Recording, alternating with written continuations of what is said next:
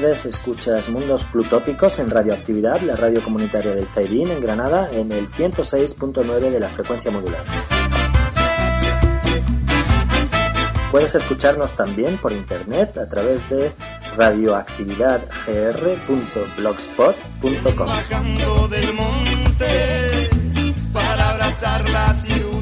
Os presentamos hoy la segunda parte de la conferencia sobre el decrecimiento de Serge Latouche en Granada el 4 de diciembre del año 2009. A la primera parte le dedicamos nuestro primer programa y si no tuvisteis la oportunidad de escucharlo podéis hacerlo de nuevo en internet en la dirección que antes hemos indicado y que voy a repetir radioactividadgr.blogspot.com Hoy, además de las palabras de Latouche que llegarán a vosotros en castellano en las voces de David, Ángela, Alicia y Alina, y además de la música propuesta por los citados compañeros de la Asociación ECOS, tendremos un debate con dos invitados que nos ayudarán a profundizar en algunas de las cuestiones que aborda Serge Latouche en su conferencia. Concretamente contaremos hoy con la presencia del organizador de aquella conferencia de la TUS, el profesor Alberto Matarán de la Universidad de Granada, que es especialista en urbanismo y ordenación del territorio y licenciado en ciencias ambientales. Y también contaremos con la presencia del politólogo y especialista en historia de las ideas, licenciado en ciencias políticas por la Universidad de Granada, Jesús Ortiz nosotros nada, para todos todos. Queremos un mundo donde quepan muchos mundos, para nosotros nada, para todos todos. Queremos un mundo. Es así de este modo, cada mes salen de Estados Unidos 800 barcos cargados de ordenadores usados que se podrían arreglar y podrían seguir funcionando y que contienen metales preciosos, escasos, pero en lugar de arreglarlos para que nos sigan siendo útiles, los descargan sin ninguna consideración en Nigeria, donde la contaminación de los acuíferos está provocando enfermedades de todo tipo y haciendo que muchos niños padezcan cánceres por jugar con ellos. Y ocurre algo peor todavía con vuestros teléfonos móviles, que acaban en la basura por miles de millones. Tenemos miles de millones de móviles a la basura. Los móviles contienen un metal que tiene mucho que ver con las masacres que se están produciendo en el este del Congo. Este metal se llama coltán y solo se encuentra en esa región. Por lo tanto, cada vez que utilicéis el teléfono móvil, pensad en la sangre congoleña derramada. Esta sociedad del crecimiento y del mercado liberal es una sociedad totalitaria pero de un totalitarismo distinto al que conocimos antiguamente en la Unión Soviética o al totalitarismo nazi, ya que es un totalitarismo de modos más suaves del que de manera más o menos consciente somos todos cómplices, pero que no deja de ser un totalitarismo y que nos lleva directamente a la catástrofe, a lo que los expertos han llamado la sexta extinción de especies. Porque la sexta porque en el tiempo geológico ha habido cinco. La quinta fue la que se produjo hace ahora 65 millones de años y en ella desaparecieron los brontosaurios y los dinosaurios. La actual extinción de las especies tiene tres diferencias fundamentales con respecto a la anterior. La primera es que las especies desaparecen a una velocidad muchísimo mayor, miles de veces más rápido que en las extinciones anteriores, a un ritmo de 50 a 200 especies al día. Es decir, que mientras estoy hablando están desapareciendo varias especies. Es cierto que esta desaparición no es tan visible como la de los mamuts o la de los brontosaurios y que lo más frecuente es que se trata de bacterias que se encuentran en el subsuelo de la selva amazónica o de otras selvas. Pero no dejan de ser especies y en ocasiones está afectando ya especies más importantes, como ocurre con las abejas, nuestras abejas que están muriendo. La segunda diferencia en esta sexta extinción de las especies es que se debe en primer lugar a la actividad humana. Y la tercera es que puede que el ser humano acabe siendo víctima de esa extinción y lo será si no cambiamos de vía, si volvemos y nos mantenemos en la vía de la sociedad del crecimiento. y ello por todo tipo de razones, entre otras razones que tienen que ver con la desaparición de la fertilidad del esperma humano, ya que según los cálculos para el 2060, toda la especie humana podría ser estéril, o bien simplemente porque si seguimos emitiendo gases de efecto invernadero como hasta ahora, lo que nos vamos a encontrar de aquí a final de siglo no es un aumento de temperatura de 2 grados, sino de hasta 5 o 6 grados, en cuyo caso resultaría imposible la vida humana y tal vez la vida en general en el planeta. Antes decía que afortunadamente podríamos decir que desde agosto del 2008 hemos abandonado esa primera vía, o al menos hemos entrado en otro ramal, hemos emprendido el camino de la desesperanza, que sería la vía de la crisis o el crecimiento negativo. ¿Por qué hablamos de vía de la desesperanza?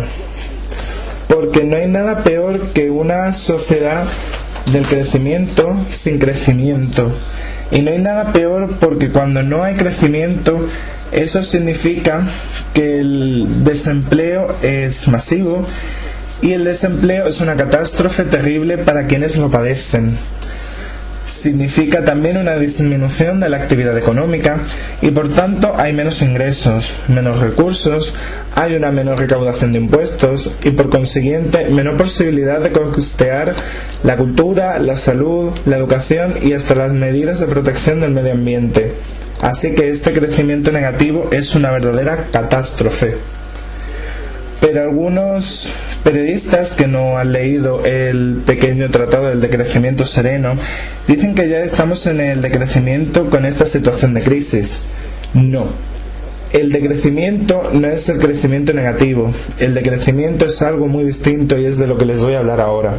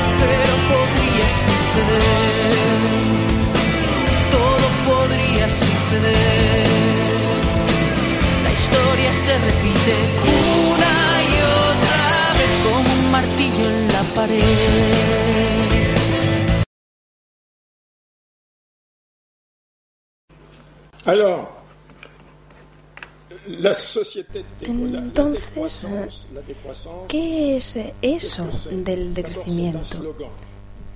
Para empezar es un eslogan. A veces me dicen que el decrecimiento es una nueva teoría.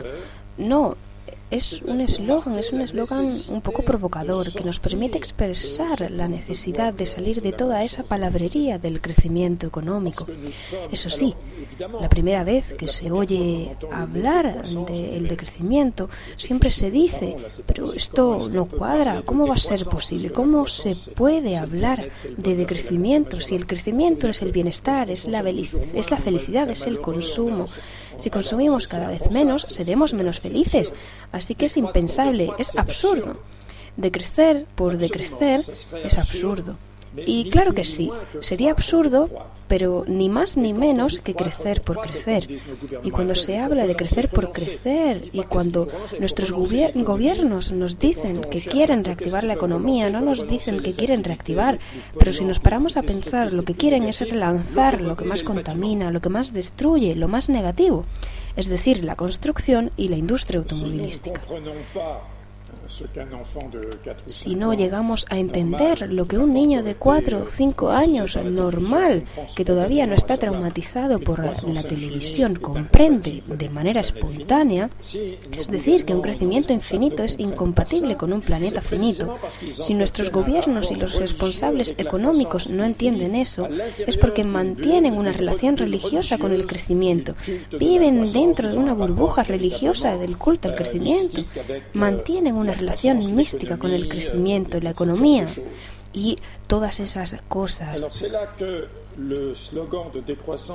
Y ahí es donde el eslogan del decrecimiento desempeña un papel provocador, porque sirve para que la gente se haga preguntas, se plantee dudas, tome conciencia de lo absurdo que resulta un crecimiento infinito, reflexione sobre el hecho de que con una tasa de crecimiento ridícula, que ningún gobierno se pondría como objetivo, con una tasa de un 2% anual, si esa tasa se mantuviera por un tiempo prolongado, en 2000 años nos llevaría a multiplicar la riqueza por, estáis bien sentados porque más van a estar sentados, la producción actual se multiplicaría por 160.000 billones, 15 ceros. ¿Se lo imaginan? ¿Se imaginan que fuéramos 160.000 billones de veces más ricos, que consumiéramos 160.000 billones de veces más? Sencillamente esto es el fruto de un terrorismo matemático, el terrorismo de los intereses compuestos. Es aterrador. El mundo no obedece a los intereses compuestos. Quien contrae una deuda sí debe obedecer o debe atenerse a las consecuencias, pero la naturaleza no obedece a la lógica matemática. Es así y hay que tomar partido.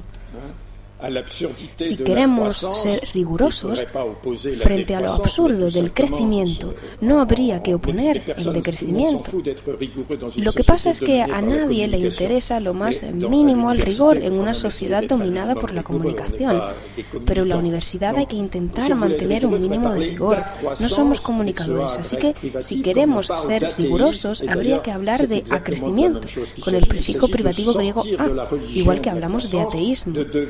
De hecho, se trata de algo exactamente equivalente, porque se trata de salir de la religión del crecimiento, de convertirnos en una especie de ateos del Producto Interior Bruto o de agnósticos de la economía.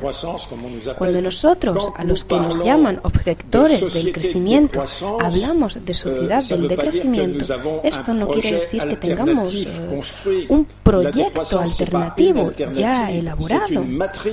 El decrecimiento no es una alternativa, sino una matriz de alternativas.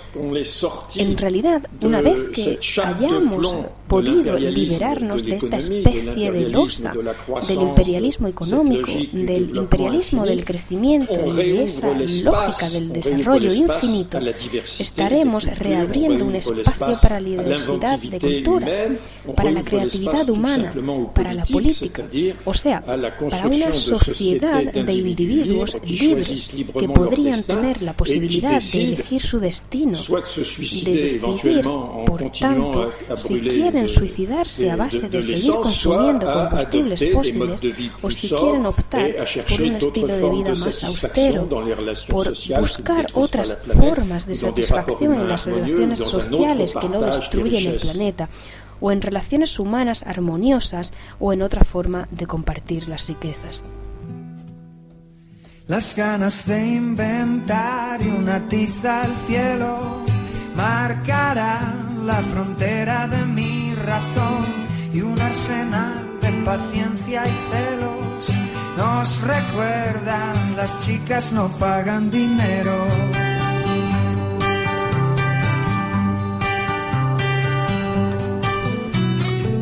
Y a la vez que lo sagrado siempre es pequeño, tus fantasmas me pueden resucitar.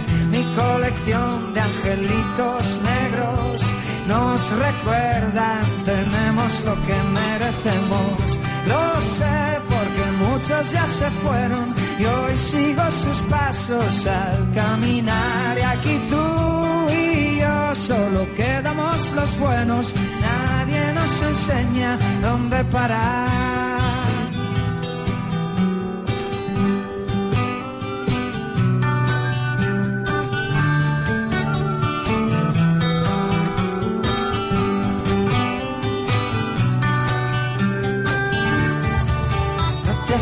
El desgastarme, soy eterno. Y esas manos tan puras como el coral, ya llegarán lo del cementerio y solo entonces lo mismo será que no serlo.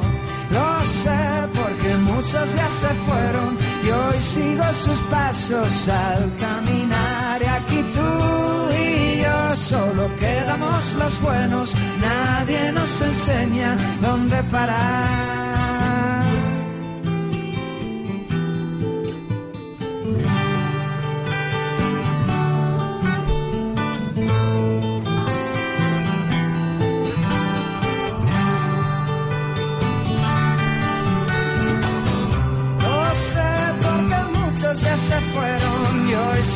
Sus pasos al caminar. Aquí tú y yo solo quedamos los buenos, nadie nos enseña dónde parar. Y hoy sigo sus pasos al caminar. Aquí tú entonces, habría que hablar más bien de sociedades del decrecimiento en plural, puesto que no se van a construir sociedades opuestas al crecimiento del mismo modo en Chiapas, donde ya han empezado a hacerlo, que en Texas, donde están muy lejos de empezar a construirlas. Es decir, que cabe una enorme diversidad a la hora de construir este tipo de sociedad. No obstante, todas estas sociedades deben obedecer a un imperativo, si quieren tener futuro, y es el de ser sostenibles, es decir, ser compatibles con los fundamentos del planeta. La condición para alcanzar una sociedad compatible con los fundamentos del planeta se podría basar en lo que he intentado proponer a través de las ocho Rs, que serían una especie de círculo virtuoso constituido por ocho momentos, ocho etapas, ocho acciones que se refuerzan entre sí. En realidad, esta concepción no es nueva. Ha sido objeto de una amplia reflexión y estudio durante años por una serie de filósofos, de los que el más conocido es Ivan Illich, pero hay otros como Cornelius Castoriadis o André Gortz, etc., quienes lo proponían como algo no ya indispensable y necesario para la supervivencia, sino que pensaban que la sociedad en la que se vivía, esa sociedad del crecimiento, no nos llevaba a la felicidad, no era satisfactoria y que era deseable salir de ella. De modo que proponían construir una democracia radical, ecológica, una sociedad autónoma, proyectos todos en torno a una democracia ecosocialista. Pero estos pensadores durante 30 o 40 años predicaron en el desierto, porque decían sería deseable, no decían es imprescindible. Nosotros Invertimos un poco los términos y decimos que no solo es algo deseable, que sin duda lo es, sino que además ahora se ha vuelto indispensable. En realidad, estos proyectos de sociedad entroncan, salvando las barreras temporales, con el proyecto originario del socialismo, que no consistía en producir más, sino en distribuir de otro modo. Basta con pensar que en 1848 vivía en Europa un tal Karl Marx y en esa misma época se produjeron revoluciones en toda Europa, la primavera de los pueblos, en 1848, y el bueno de Karl Marx pensaba, de manera muy utópica, que se había llegado a las condiciones de madurez en los países occidentales que propiciaban el tránsito al comunismo, es decir, el paso de un sistema capitalista donde la burguesía y los capitalistas acaparaban todas las riquezas a una nueva sociedad donde todo el mundo podría satisfacer sus necesidades. De hecho, Marx no era el único que pensaba así. Incluso alguien mucho menos revolucionario que él, como John Stuart Mill, pensaba exactamente lo mismo. Frente a las crisis de superproducción, tanto Mill como Marx pensaban que la producción occidental bastaba y sobraba para satisfacer las necesidades de todas las personas, no tanto, por retomar la idea de Gandhi, para satisfacer la avidez de todos, pero más que suficiente para que la gente pudiera ser feliz, al menos en Europa. Así que el problema no era producir y producir cada vez más, sino distribuir esa masa de producción. De hecho, la primera frase del Capital de Marx, recordemos, dice que el capital se presenta como una inmensa acumulación de mercancías. ¿Y qué hemos hecho desde los tiempos de Marx? Hemos inventado el teléfono móvil, los coches, incluso el teléfono a secas y muchísimas cosas que Marx no conoció.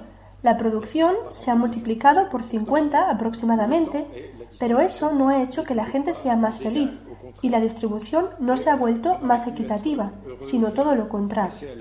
Habríamos podido lograr la felicidad pasar a la sociedad comunista en la que Marx pensaba y con el aumento de productividad que se ha logrado desde entonces, si en vez de poner todo el empeño en producir cada vez más, se hubiera optado por trabajar menos, trabajaríamos 30 o 40 veces menos, es decir, casi nada.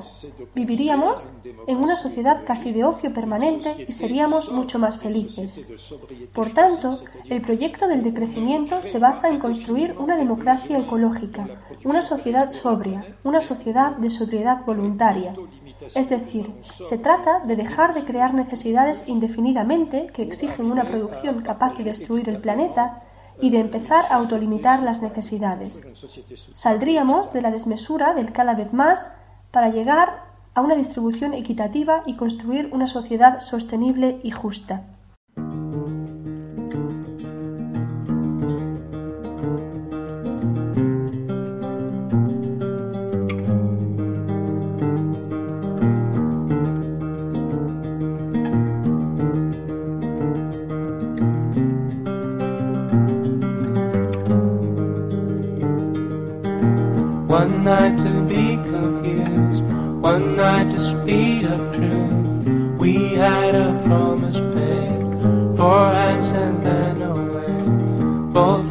Under influence. We had sense to know what to say. Mind is a razor blade to call for hands of above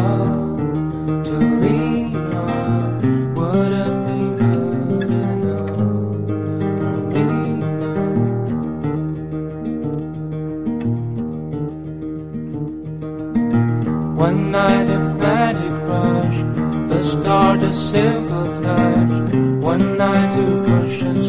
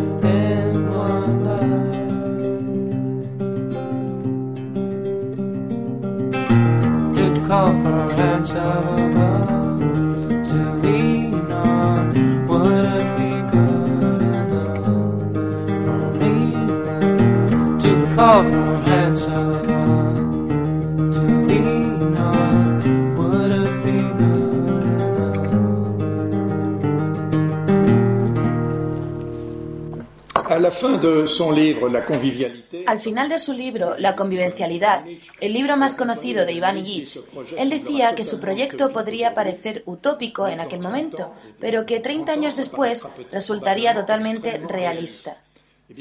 Yo creo que con el decrecimiento ocurre algo parecido. Quizás hoy parezca aún una utopía, pero a lo mejor en 30 años, no sé si tenemos tanto tiempo por delante, pero dentro de 10 años puede ser que esta idea resulte totalmente realista. Podríamos seguir hablando horas sobre esto, pero creo que ya se va acercando la hora de ir concluyendo. Puse a uno de mis libros traducidos al español el título de La apuesta por el decrecimiento. Y efectivamente, el decrecimiento es una apuesta. Es una apuesta por la razón humana, por la inteligencia humana. A veces se me reprocha que mi propuesta se apoye en una concepción idealizada de la naturaleza humana. Se me dice que soy un poco como Rousseau, que creía que el hombre era bueno por naturaleza. No es así en absoluto. Sé muy bien que los seres humanos son volubles, que no son ni buenos buenísimos ni malos malísimos. Las personas en realidad responden a dos fuerzas, una fuerza de atracción y una fuerza de impulso exterior. La fuerza de atracción está presente hasta en las personas más desalmadas, que también aspirarían sin ningún problema a una sociedad más humana, más justa, más bella, a una sociedad mejor. Todo el mundo aspira a un mundo mejor. Lo que ocurre es que luego cada uno tiene sus propios intereses. A la gente no le apetece renunciar a sus acciones preferentes, a sus bonus o a sus pequeños privilegios. Y eso nos impide romper con esa especie de drogodependencia de la sociedad del consumo en la que vivimos. La segunda fuerza, la fuerza del impulso exterior, podríamos llamarla coloquialmente la fuerza del empujón. Es la amenaza de la catástrofe, el peso de la necesidad. Es cuando decimos, como no hagamos esto, nos vamos a llevar una buena bofetada. Es el miedo a lo que se nos viene encima. Y ese miedo, al final, es muy eficaz pese a todo. Cuando decía que todos somos de alguna forma drogodependientes respecto a la sociedad del crecimiento, la sociedad de consumo o el consumo a secas, en cualquier drogodependencia intervienen dos partes, los que consumen la droga y los que la venden, los traficantes. Estos traficantes son las 2.000 empresas transnacionales que dominan el mundo, la plutocracia mundial. Esos no van a renunciar nunca hay que neutralizarlos. La crisis empieza a dar buena cuenta de ellos. Una de las buenas noticias de esta crisis no es solo la caída de Lehman Brothers, sino también la quiebra de General Motors. Confieso que estoy esperando con impaciencia que algún día entre en quiebra también Monsanto, que es la empresa más criminal del sistema capitalista mundial. El día que quiebre Monsanto, invito a champán a todo el mundo, prometido. Pero la otra parte, los drogadictos, somos nosotros. Somos nosotros los que en última instancia mantenemos funcionando el sistema. Pero, por desgracia, tendemos más a buscar a los traficantes que a quien nos podría ofrecer una cura de desintoxicación. Y es ahí donde podría empezar a funcionar el otro sistema que mencionaba antes, el del empujón es decir, que nos demos cuenta de que si no nos sometemos a esa cura, estamos abocados a sucumbir. Y ese es el punto de partida de la apuesta por el decrecimiento.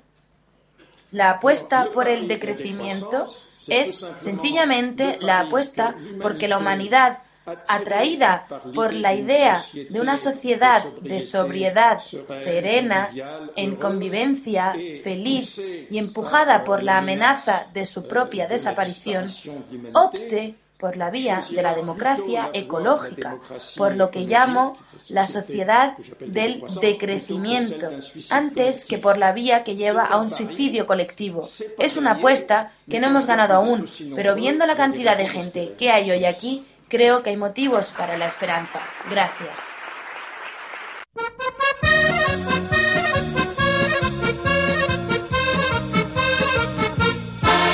Una mattina mi sono svegliata, oh bella ciao, bella ciao, bella ciao, ciao, ciao. Una mattina mi sono svegliata ed ho trovato l'invasor.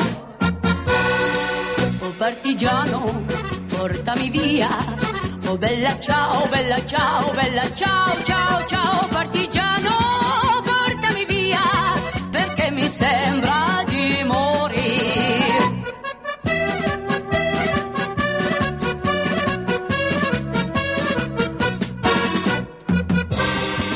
E se io muoio sulla montagna, oh bella ciao, bella ciao, bella ciao, ciao, ciao,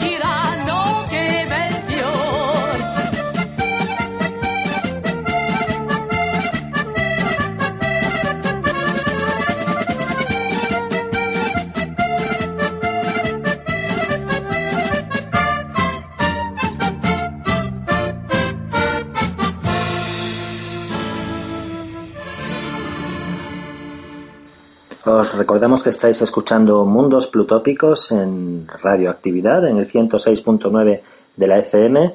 Y hoy queremos agradecer el magnífico trabajo en los controles de Pau y de Javier. Y queremos presentaros, antes de pasar a nuestro debate, la música que hemos venido escuchando a lo largo de esta segunda parte de la conferencia. En primer lugar, como un martillo en la pared de Amaral. Después, Los Buenos de Vetusta Morla.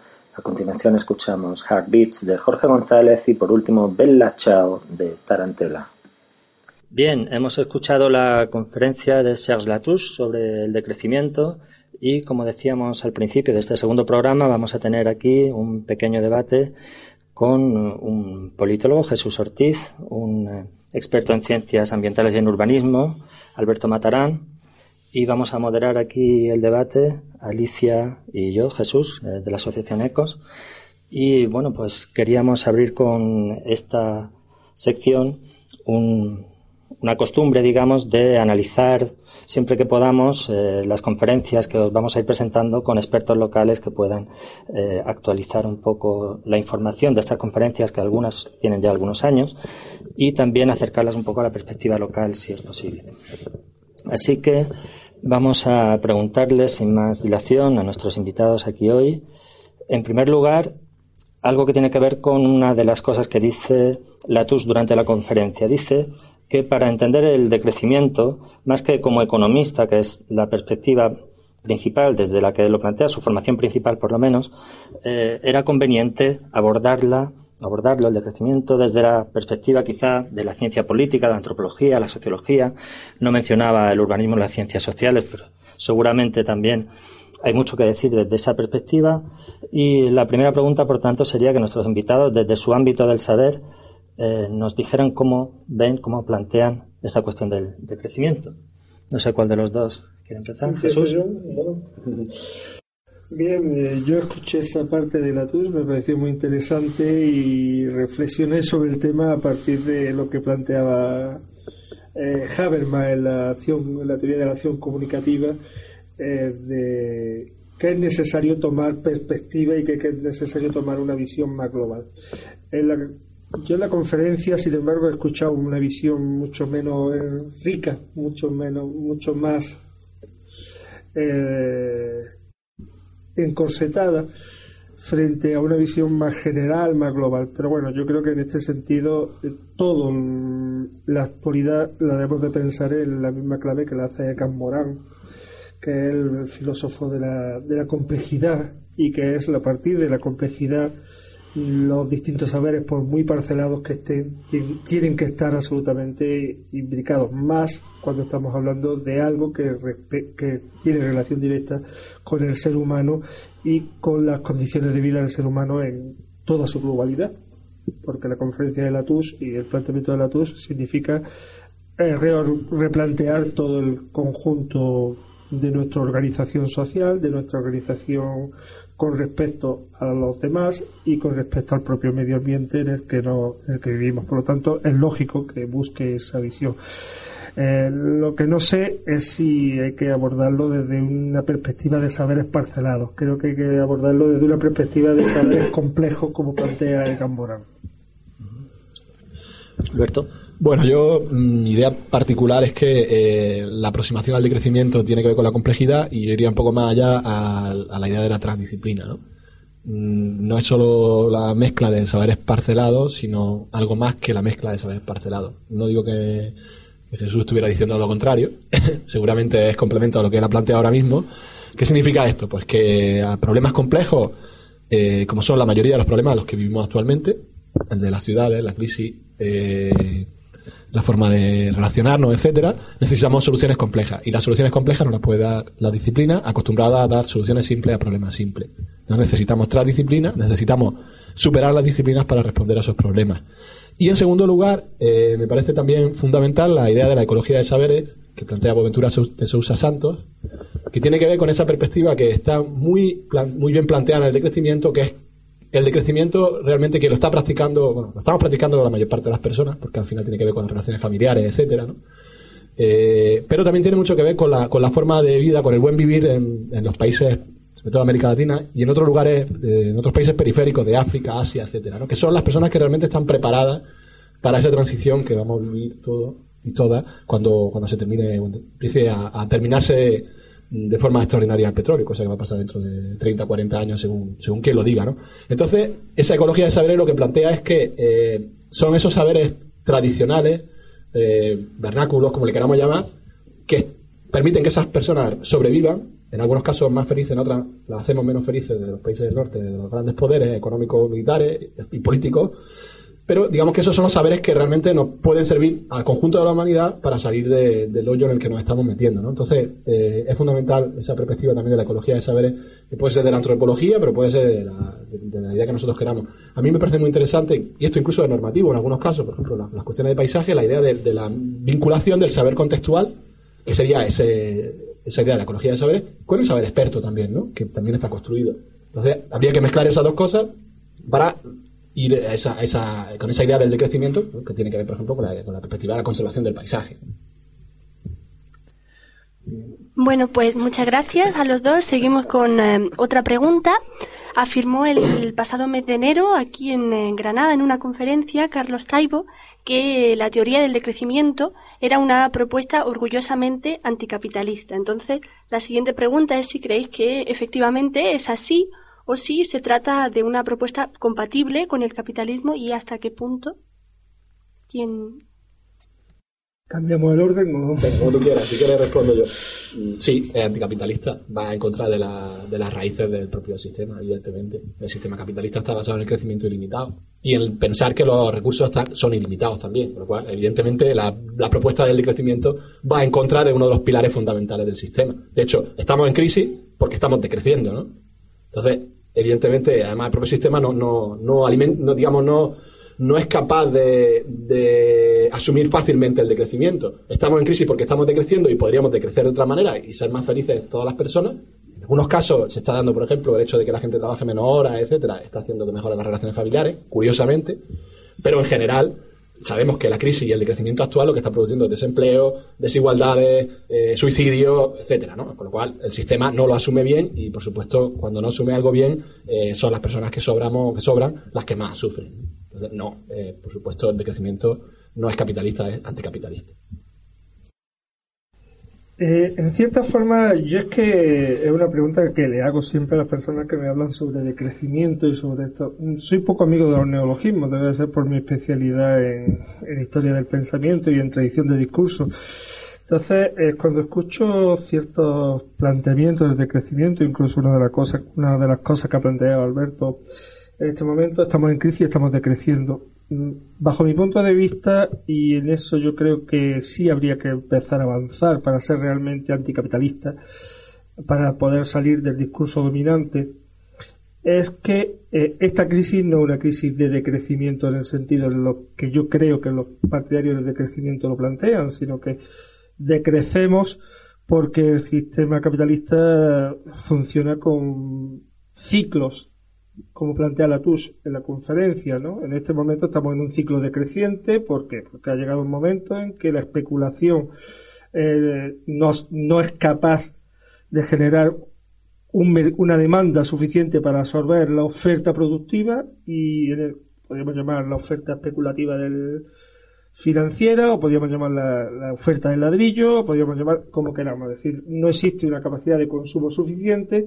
y entonces pasamos un ciclo económico de decrecimiento. Yo creo que en ese sentido eh, la teoría del decrecimiento sería una teoría capitalista, absolutamente integrada dentro del modelo capitalista. Sin embargo, eh, lo que yo eh, leo de los teóricos del decrecimiento es que ellos plantean como una rehumanización, pero esa rehumanización debe de venir desde una crítica profunda del discurso capitalista y del discurso crecimiento no crecimiento. Y en ese sentido mi crítica a los teóricos del, del decrecimiento es que me parece como una, un neologismo táctico que podría estar perfectamente unido a la teoría de la producción racional, de la producción humana o de una serie de teorías que vienen de la vieja del- de la vieja arca de la izquierda que planteaba que hay que producir para el hombre y no el hombre para la producción. En ese sentido, sí creo que puede ser una teoría profundamente anticapitalista, pero la retórica o el relato que nos plantea Latouche, por ejemplo, o, o al- o al- o quien piense que, el de- que estamos decreciendo y eso hace que sea eh, que es, y eso hace que sea anticapitalista, no me parece anticapitalista, sino que me parece algo lógico, im- impreso, implícito dentro del propio capitalismo. Bien, hemos analizado, por tanto, mm, hasta qué punto es complementaria o compatible esta corriente de pensamiento con el capitalismo, pero podríamos plantearnos lo mismo respecto al marxismo, a la corriente marxista de pensamiento a la sociedad socialista. Eh, una sociedad socialista, tal como tradicionalmente se ha entendido, sería compatible con esa visión que plantea Latouche eh, de tener en cuenta el carácter finito de los recursos naturales y, por tanto, eh, limitar las ansias productivistas que a veces, por lo menos en la experiencia del socialismo real que se vieron en el siglo XX, parecían bastante desatadas a menudo ¿no? y no muy distintas de las que se daban en el, campo capitalista. Eh, él, sin embargo, habla continuamente de Marx, habla continuamente de la sociedad comunista en la que Marx pensaba como utopía. ¿Hasta qué punto mm, serían corrientes, por tanto, complementarias o habría cierta contradicción entre una corriente y otra?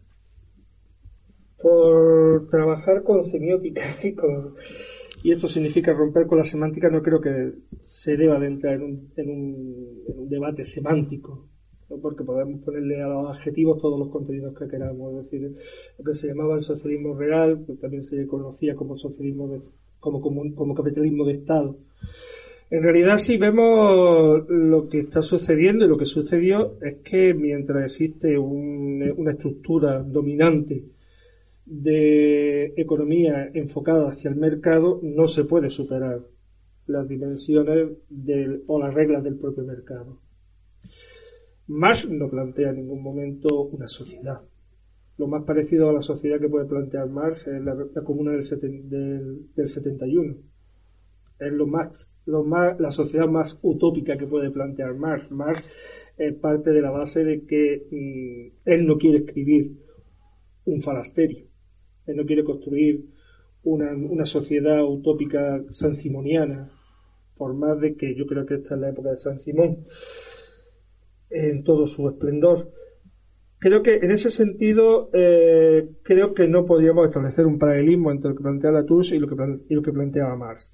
Eh, después, eh, siguiendo con la idea que yo planteaba antes, eh, creo que el discurso de Latouche y de cierta gente está muy unido a un discurso calvinista de búsqueda de la austeridad, del despilfarro. Hemos despilfarrado eh, recursos, hemos despilfarrado eh, productos, hemos despilfarrado y lo que significaría una visión de, la izquierda más general, de la- una visión de Marx y de algunas tradiciones marxistas sería como un, un, re- un recuperar la economía para superar las necesidades y para generar libertades. Y en ese sentido yo eh, algunas veces digo que eh, la teoría marxista de la economía sería una, una economía hedonista, racional.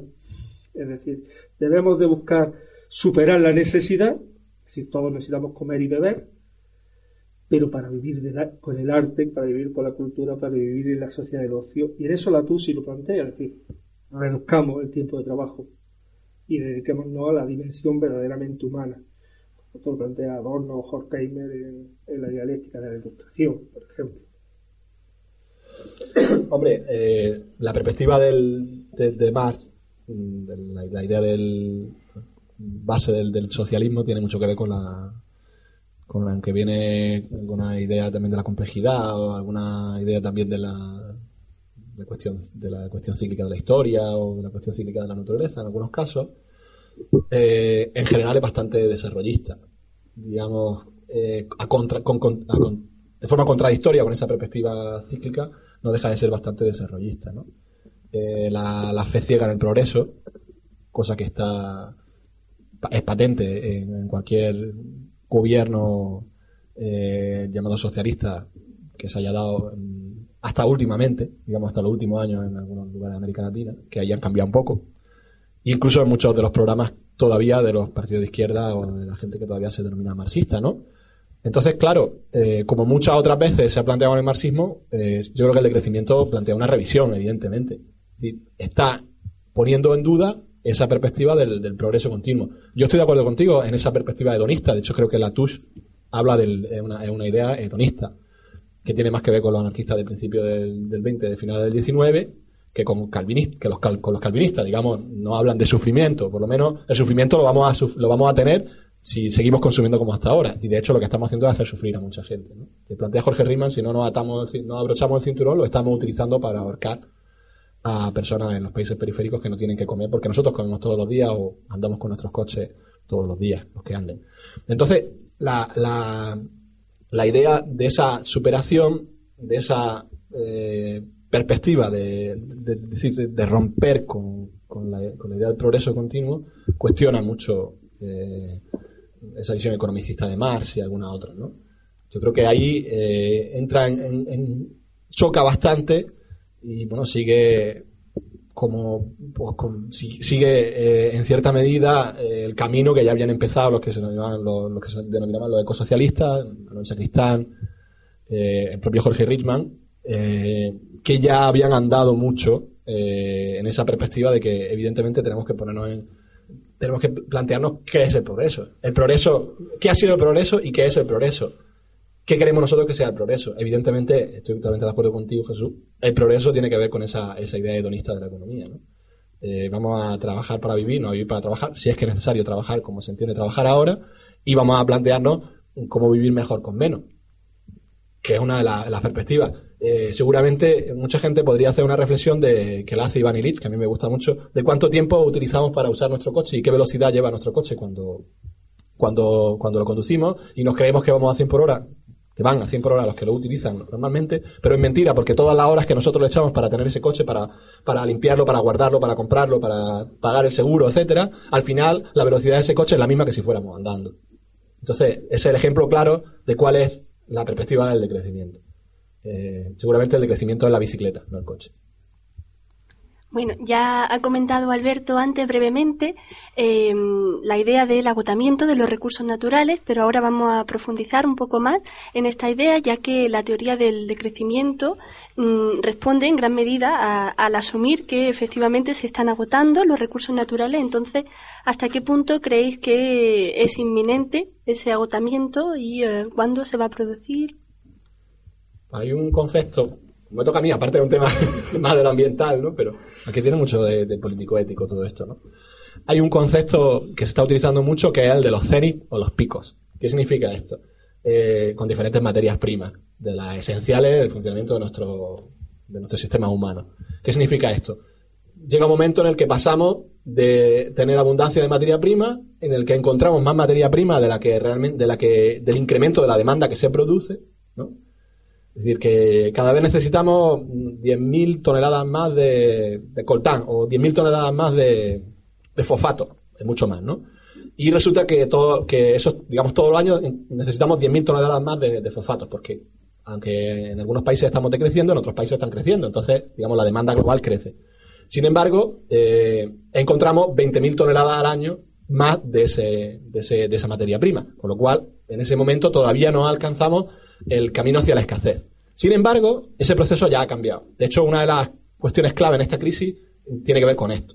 Tiene que ver con los precios del petróleo y con los precios de otras materias primas. No solo por el incremento de la demanda en determinados países, digamos los países BRIC, eh, Brasil, Rusia, India, China y algunos otros, sino eh, con el agot- el agotamiento global de los recursos. ¿Qué significa? Que estamos pasando los picos de determinados recursos. Por ejemplo, estamos en proceso, alguna gente plantea que ya lo hemos pasado, gente, digamos, eh, con el tema muy estudiado, que han estado en, en- ministerios de la energía, etcétera, de países eh, importante desde el punto de vista de los recursos disponibles para investigarlo. Eh, hemos pasado al pico del petróleo, que significa que estamos en el proceso en el que las reservas de petróleo comienzan a agotarse. Ya no encontramos más petróleo del, que, del incremento de la demanda que se produce. O sea, ya si necesitábamos 10.000 más todos los años, ya no encontramos 20.000 más todos los años. Se siguen encontrando, pero a lo mejor se encuentran 5.000 más todos los años. Y resulta que de los 5.000 que se encuentran, 2.000 son de baja calidad, con lo cual nos cuesta mucha energía extraerlo, cosa que, por ejemplo, está pasando en particular con el petróleo. Entonces, claro, estamos en ese momento en el que sabemos que a este ritmo de incremento de la demanda, eh, a este ritmo de consumo, en 30 o 40 años, este tipo de recursos van a ser mucho más escasos de lo que nos podemos imaginar en este momento, en- ahora. El petróleo, pero no solo el petróleo, está claro que nuestra sociedad está basada en petróleo y una de las claves están ahí, pero también otros recursos, porque el petróleo en algunos casos se puede sustituir. Hablan de la energía renovable, etcétera. En, algún en otros casos no se puede sustituir. Pero, por ejemplo, estamos hablando también del pico del fósforo, del potasio, que imagino que muchas personas sabrán que son minerales fundamentales para la agricultura. Y eso sí que no se pueden sustituir. Y si queremos comer todos los días necesitamos que funcione la agricultura. O ya no quiero ni contar de, recursos bastante más, digamos, mm, de, disponibilidad mucho menor de los que yo he dicho hasta ahora. ¿no? Entonces, existe una necesidad imperiosa de bajar el, consumo de esos recursos pensando en la perdurabilidad de los sistemas humanos. Si no, nos vamos, y de hecho estamos ya enfrentándonos, y nos vamos a enfrentar de forma todavía más grave, en 30, 20, o en- depende cómo se produzcan los procesos geopolíticos, con un problema extremo que, eh, si lo sabemos encaminar a través del crecimiento convivencial, eh, a un acuerdo colectivo, hacia la sostenibilidad, a mejor, más justicia social, pues será un proceso interesante para la humanidad.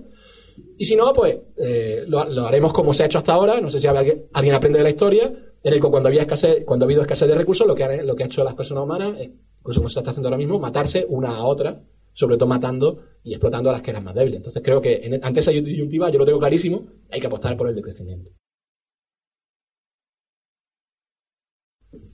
Yo planteaba antes de un poco la, la- ética calvinista que escucha, que yo veía en la TUS y en todo esto, y es porque aparece constantemente un concepto que lo escucho tanto de los partidarios del decrecimiento como en los partidarios de, de la economía de mercado más feroz, y es el concepto de austeridad.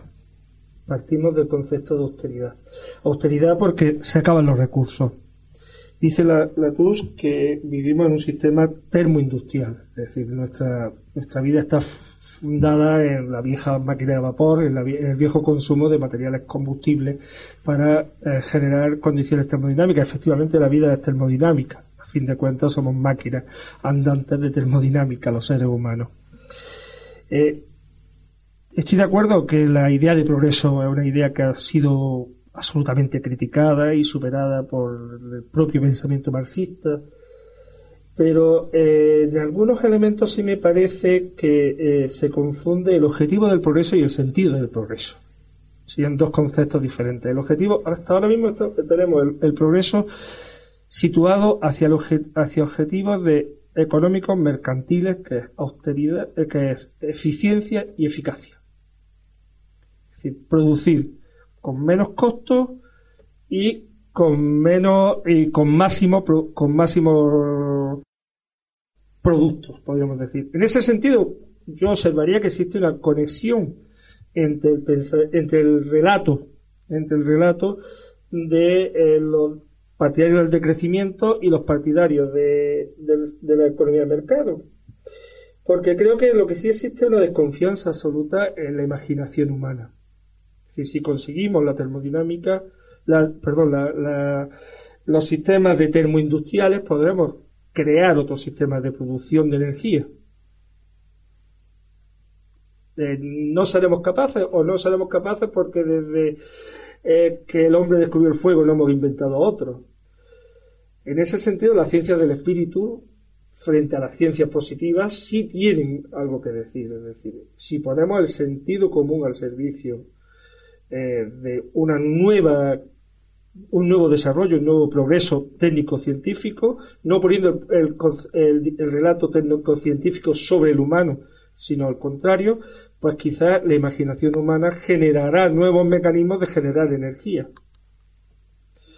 Eh, si nos quedamos en que lo que hay, de ahí no podemos salir, pues la historia ha acabado. Fukuyama tenía razón. Hay que salir de esa, de esa estructura. Yo puedo responder. ¿Puede ya o da tiempo, no? Bueno, eh, muy, muy brevemente, sí, pero estamos casi llegando al final de, de nuestro tiempo. 30 segundos. 30 segundos. Eh, la- la- no es la fe ciega porque no lo has planteado así, pero en cierta medida es así, en, la, en que la tecnología o la ciencia nos salvarán, es la que nos ha llevado a la situación en la que estamos ahora. La ciencia y la técnica está al servicio del proceso de crecimiento y al modelo de desarrollo actual y es la que nos ha llevado a la ruina en la que estamos. ¿no? Entonces, eh, hay una razón clave para, para decir no. Hay otra fuente de energía y es que existe el principio de la termodinámica, que es un principio básico de la física, lo que dice que los- la energía se degrada la intensidad energética del petróleo es inigualable. Incluso, la por eso hablaba de que se puede sustituir algo, pero la sustitución del petróleo por energía renovable es imposible por la intensidad que necesita en- en- en energética para los consumos que hacemos de petróleo.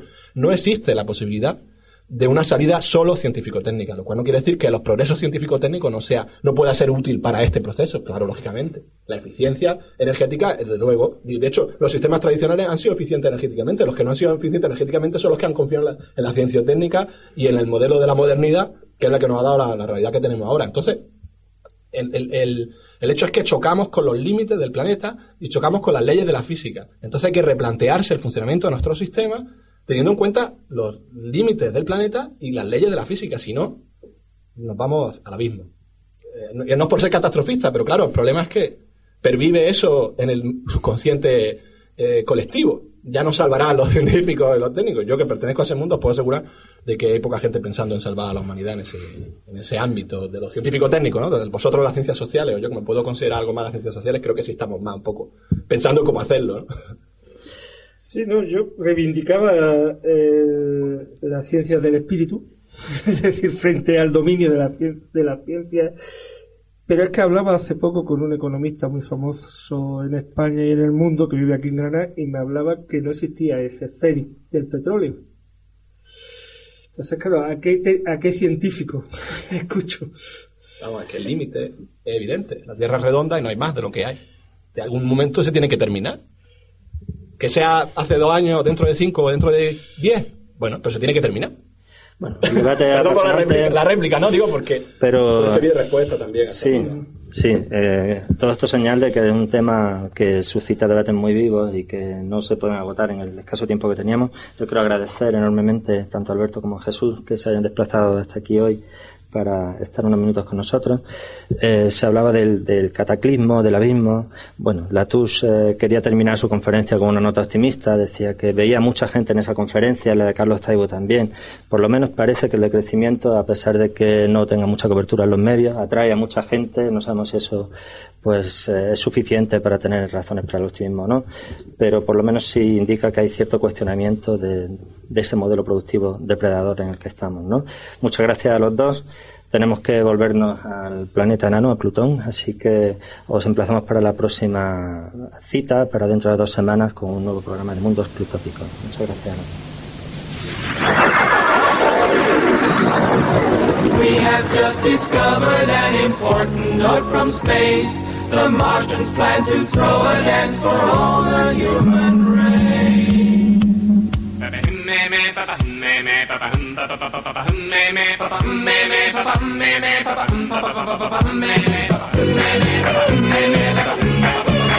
hop.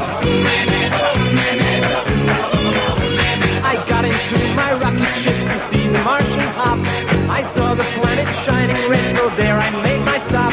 But as I opened up the door and climbed the ladder down, I saw the Martians on the floor dancing to the sound.